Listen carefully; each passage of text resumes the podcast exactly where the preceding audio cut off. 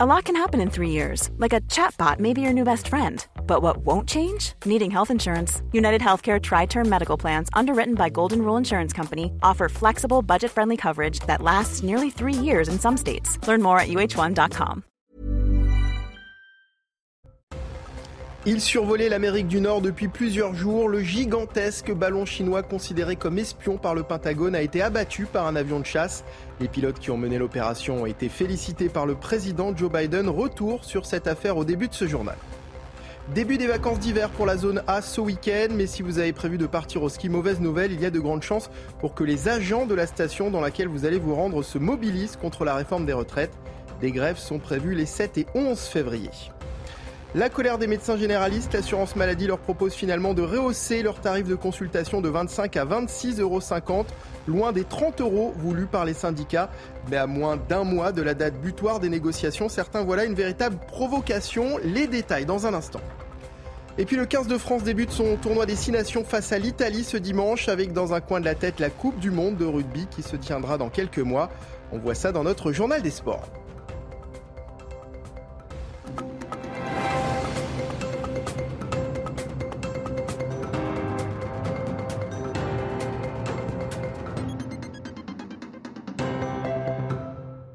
Sur CNews, heureux de vous retrouver pour votre édition de la nuit. À la une de l'actualité, les États-Unis ont abattu le ballon chinois qui survolait le territoire américain au large de la côte Est. Une réponse à une violation inacceptable de la souveraineté américaine, selon le ministre de la Défense américain. Joe Biden a depuis félicité les pilotes qui ont mené l'opération. Le gigantesque ballon supposé espion faisait la taille de trois autobus et survolait le pays depuis plusieurs jours. Retour sur cette affaire avec notre correspondante aux États-Unis, Fanny Chauvin. C'est Joe Biden lui-même qui a donné l'ordre de tirer sur le ballon et cela dès mercredi. Mais pour éviter euh, tout dégât au sol, le Pentagone a attendu que l'aéronef soit au-dessus de la mer. C'est donc au large de la Caroline du Sud, sur la côte Est, qu'un avion de chasse a lancé un tir de missile à courte portée.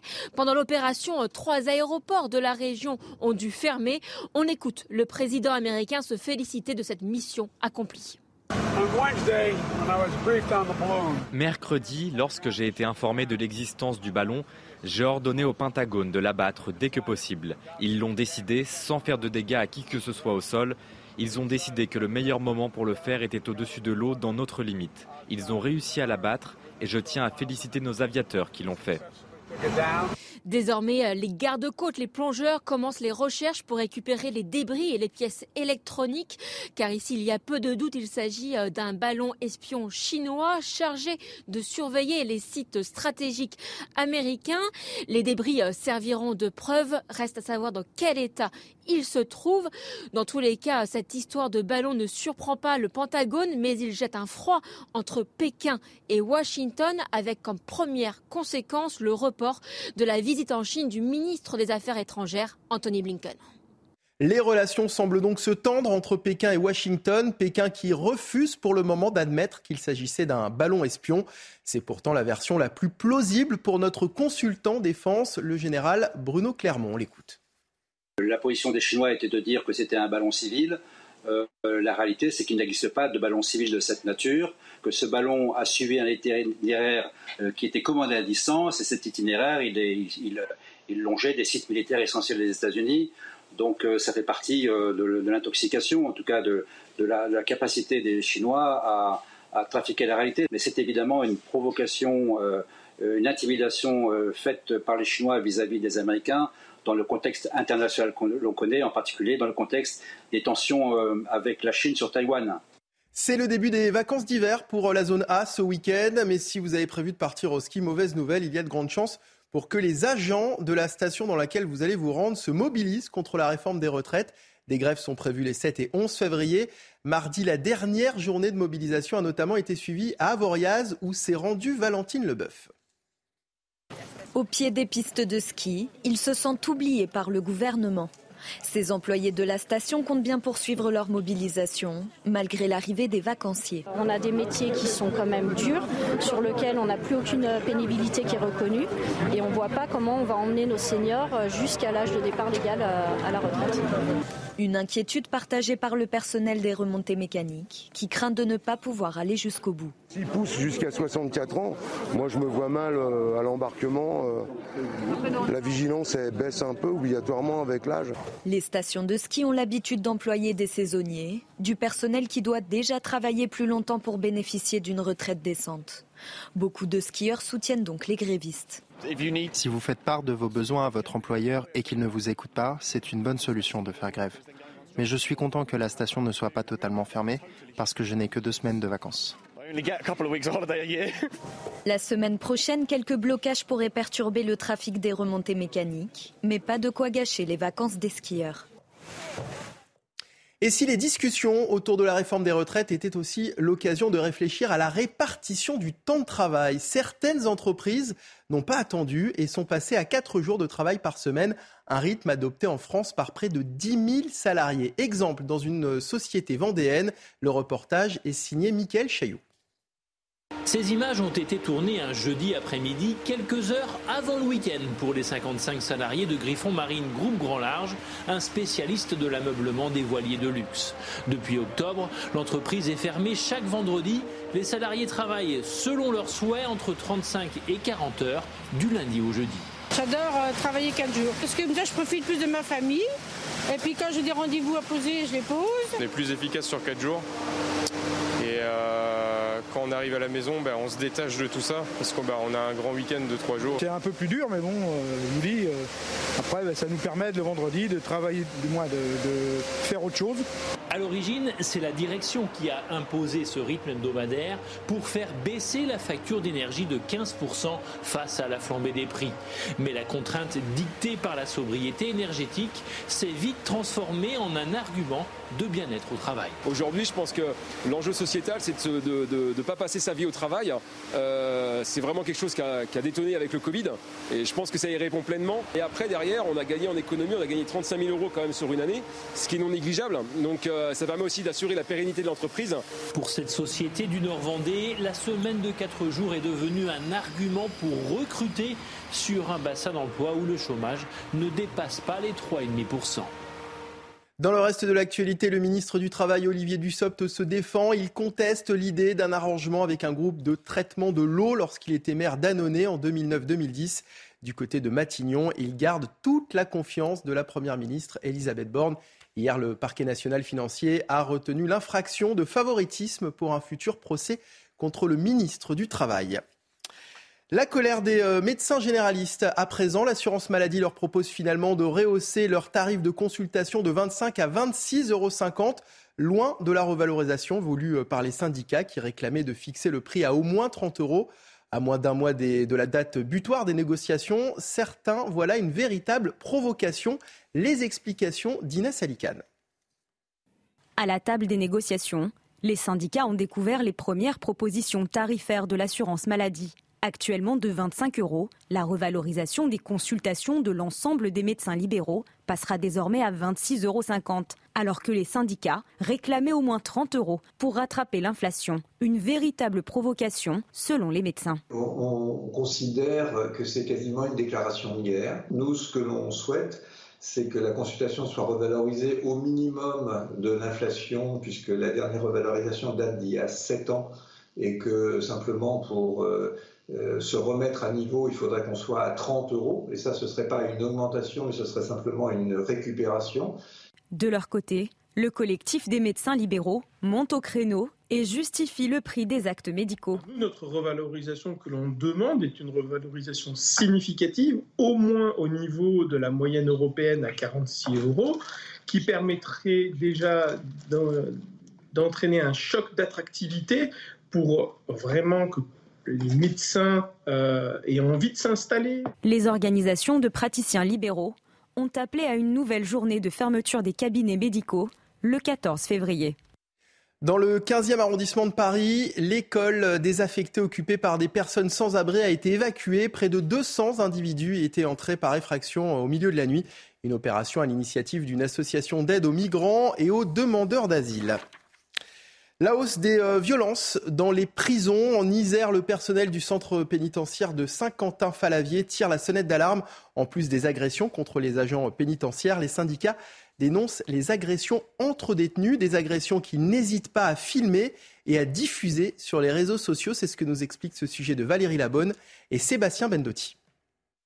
Samedi 28 janvier, au centre pénitentiaire de Saint-Quentin-Falavier, cinq détenus cagoulés arrivent dans le couloir, derrière l'homme en peignoir bleu et blanc. Rapidement, ils s'engouffrent dans une cellule. Ils vont le tabasser. Un individu qui semblait être au courant de ce règlement de compte filme la scène de loin et commente. Et ouais, c'est comme ça quand tu veux balancer en prison. Des faits qui sont en augmentation selon ce syndicat pénitentiaire et qui sont liés au trafic de drogue. Cette violence-là entre détenus est motivée euh, par le, fait du règlement du trafic, c'est-à-dire que euh, ben, on établit la hiérarchie de cette manière-là, tout simplement. Euh, et donc, euh, ben, c'est des rapports de force qui s'installent avec, euh, avec la recherche du pouvoir. Il dénonce également ce régime de porte ouverte dont les centres pénitentiaires bénéficient. Une décision de l'administration pour donner de l'autonomie et responsabiliser les détenus, mais qui pose problème, surtout dans ce contexte où le personnel vient à manquer. Des gros manques d'agents comme on le sait euh, depuis fort longtemps sur les coursives, et donc bah, on ne peut pas être euh, un surveillant derrière chaque détenu. Des fois, il n'y a même pas toujours un surveillant pour chaque étage en fonction de l'établissement. Ce syndicat dénonce un climat délétère dans ce centre où les détenus, en plus de s'agresser entre eux, n'hésitent pas à s'en prendre au personnel. Le ministère de l'Intérieur vient de dévoiler un bilan des crimes et délits recensés l'an passé. Si les indicateurs virent globalement au, rouge, la tendance diffère territoire par territoire. Explication avec un policier de la brigade de nuit de Seine-Saint-Denis, Camori Bucco et Clémence Barbier ont rencontré. Ce policier de la brigade de nuit de Seine-Saint-Denis, qui souhaite rester anonyme, nous raconte son quotidien, ponctué par la violence. Dans le 93, vous êtes confronté tout de suite euh, on va dire, à, la misère sociale. Quand vous arrivez, première intervention, vous voyez une femme avec le visage en vrac, tout de suite, en, première image, ça, ça, choque. Dans le département, les violences intrafamiliales ont augmenté de 22,8% l'an dernier par rapport à 2021. C'est aussi le cas pour les violences sexuelles, plus 16,4%, ou encore les vols avec armes, en hausse de 1,9%. Résultat, le choix des interventions s'impose. On va dire qu'en nuit, sur le département, euh, chaque ville ou plutôt circonscription tourne à un véhicule. Donc on est obligé de faire le tri et on prend les, missions les plus urgentes et euh, forcément les plus, les plus dangereuses. Mais le plus difficile pour lui est le manque de moyens dans la police. On peut faire tous les débats qu'on veut, euh, tant qu'il n'y a plus de place en prison, tant que ça sera des rappels à la loi à tir larigot, il n'y aura pas de changement. Si la quasi-totalité des indicateurs voient rouge au niveau national, c'est en Ile-de-France que la plupart des infractions sont en hausse.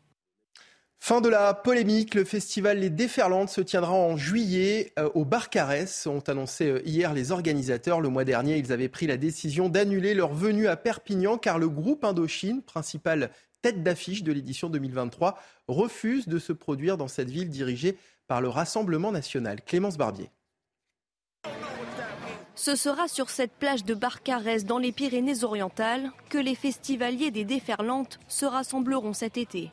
Les organisateurs ont annoncé hier le déplacement de l'événement dans cette commune, mettant fin à un mois de polémique. Initialement, le festival devait avoir lieu à Perpignan, mais en janvier dernier, le groupe Indochine refuse de se produire dans cette ville, dirigée par le Rassemblement national.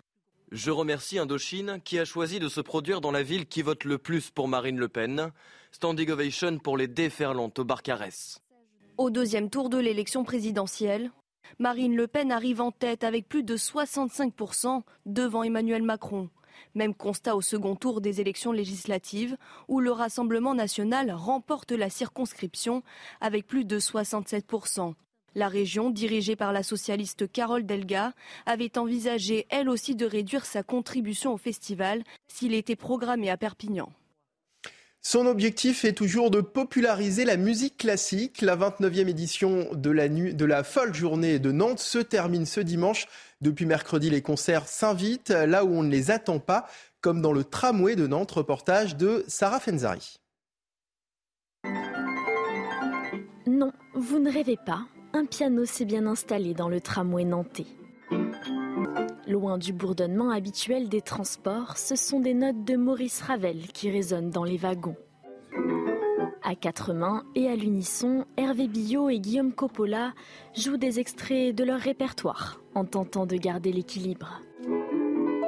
Sous l'œil des voyageurs surpris, une volonté, faire connaître et rendre la musique classique accessible à tous. On n'a pas la chance, comme nous, nous l'avons eu quand nous étions enfants, d'avoir accès à la musique. Peut-être qu'il y a euh, une personne, un enfant, un jeune, euh, une retraitée, je ne sais pas, qui va, qui va peut-être avoir un choc euh, musical. Je trouve ça génial, je voyais un petit gamin qui était là, qui s'extasiait devant. Ça fait découvrir des morceaux qu'on connaît pas et voilà, ça amène la culture aux gens plutôt que l'inverse. Cette année, la 29e édition de la Folle Journée porte sur le thème de la nuit. Et si la musique impose le silence, chacun profite de cette parenthèse inattendue. En 2017, Alexandra Saint-Pierre se retrouve en raison d'un accident sur un fauteuil roulant. Deux ans après, elle décide de se mettre au tennis de table et en novembre dernier, elle devient championne du monde handisport dans sa discipline. Alexandra vise désormais les Jeux paralympiques de Paris 2024. Son portrait est signé Maxime Gapaillard et les images d'Henri Nassia. Bois-Guillaume, dans l'agglomération rouennaise. Alexandra Saint-Pierre rentre tout juste d'un stage avec l'équipe de France de tennis de table en disport. Au gymnase, elle retrouve son entraîneur Guillaume Marais. Petit débrief de la semaine écoulée avant de commencer la séance. Avec Manu, on a travaillé tout ce qui était relâchement, euh, plein de trucs, euh, l'espèce de louche euh, qui va un petit côté coup droit, de petits pioches, de choses comme ça. Rien ne prédestinait Alexandra Saint-Pierre à s'entraîner plusieurs heures par semaine au tennis de table jusqu'à ce que sa vie bascule alors qu'elle n'a pas encore 20 ans. Je suis paraplégique des suites d'un accident de la voie publique qui s'est déroulé en 2017 lorsque j'avais 19 ans. Et euh, du coup, bah, pour m'aider un peu dans ma reconstruction et accepter le handicap, parce que c'est vrai qu'au tout début, j'avais du mal à, sortir de chez moi, j'avais pas trop le côté social euh, et j'avais euh, bah, peur du regard des autres. Et, j'acceptais pas du tout mon handicap. je décide de reprendre le sport et je commence le table en 2019.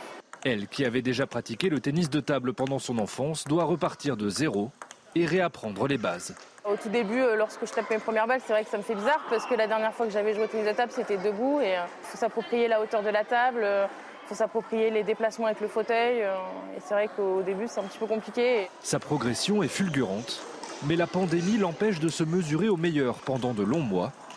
En 2021, son travail est récompensé. Elle est championne de France et en novembre 2022, Alexandra Saint-Pierre décroche le titre mondial. C'est beaucoup de travail, c'est beaucoup de fierté, c'est euh, des très bons souvenirs au championnat du monde euh, lors de ma finale, euh, c'est beaucoup d'émotions aussi. Les yeux désormais tournés vers Paris 2024, la Rouennaise mesure aussi et surtout tout le chemin parcouru depuis trois ans pour se reconstruire.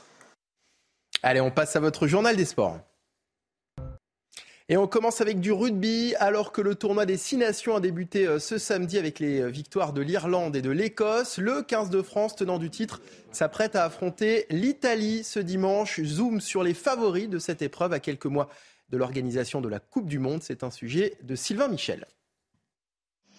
Alors que débute le tournoi des Six Nations, comment ne pas penser à la Coupe du Monde? Bien sûr qu'elle est un toile de fond qu'on l'a tous dans un coin de la tête. Euh, on sait tous 2023 euh, ça arrive pour, nous, pour le rugby français. Évidemment que c'est une année spéciale, évidemment que ce que l'on souhaite, c'est euh, embarquer avec nous les supporters du, rugby français, les supporters du, 15 de France. Déjà dans toutes les têtes, mais dans plus de 7 mois, le mondial reste un objectif lointain. On n'a quasiment pas évoqué cette préparation. Je pense qu'il faut que qu'on prenne cet objectif du tournoi à part entière, qu'on n'en fasse pas une étape avant la, Coupe du Monde. Euh, déjà parce que c'est important pour nous de défendre euh, notre titre, et parce que si on regarde trop loin, on n'est jamais dans les stands présents non plus. Donc euh, ça serait, je pense, se, tromper, même si je ne vais pas se mentir que tout le, monde, tout le monde y pense. Mais là, l'objectif numéro 1 du mois, c'est vraiment le tournoi. Compétition dont les Bleus sont tenants du titre et qu'ils n'avaient plus remporté depuis 12 ans, une éternité c'est qu'une fois qu'on l'a gagné, on a, pas, on a envie que, ça se reproduise. On sait la difficulté que c'est. On a pu le mesurer ces dernières années en finissant deux fois à, la deuxième place de, très peu. L'an dernier, on a, réussi à aller jusqu'au bout. voilà, on, sait la difficulté que c'est maintenant, on sait la joie que c'est de, le remporter. Donc, euh, l'envie est, encore, est encore. Faire fi pour l'instant de la Coupe du Monde, rêve d'une vie et conserver son titre dans le tournoi, tel est le défi du 15 de France. En Ligue 1, la très bonne opération pour les Lillois venue à bout du stade Rennais au terme d'une rencontre spectaculaire. Malgré l'ouverture du score d'Amine Gouiri après seulement 27 secondes de jeu, les Dogs ne déméritent pas et égalisent en seconde période d'une belle frappe de Zegrova. En confiance, les Lillois accentuent la pression face à des Rennais fébriles. Rémi Cabella, à la conclusion d'un centre venu de la droite, puis André Gomez au bout du temps additionnel permettent aux nordistes d'arracher la victoire. 3 buts à 1. Les Dogs, sixième au classement, reviennent à deux longueurs de leurs adversaires et peuvent toujours rêver d'Europe la saison prochaine.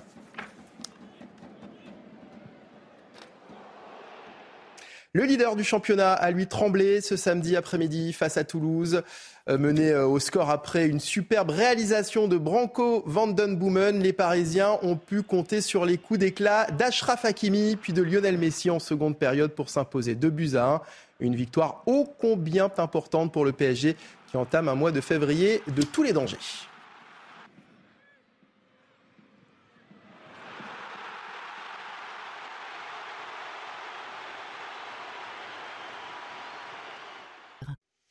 Il survolait l'Amérique du Nord depuis plusieurs jours. Le gigantesque ballon chinois considéré comme espion par le Pentagone a été abattu par un avion de chasse.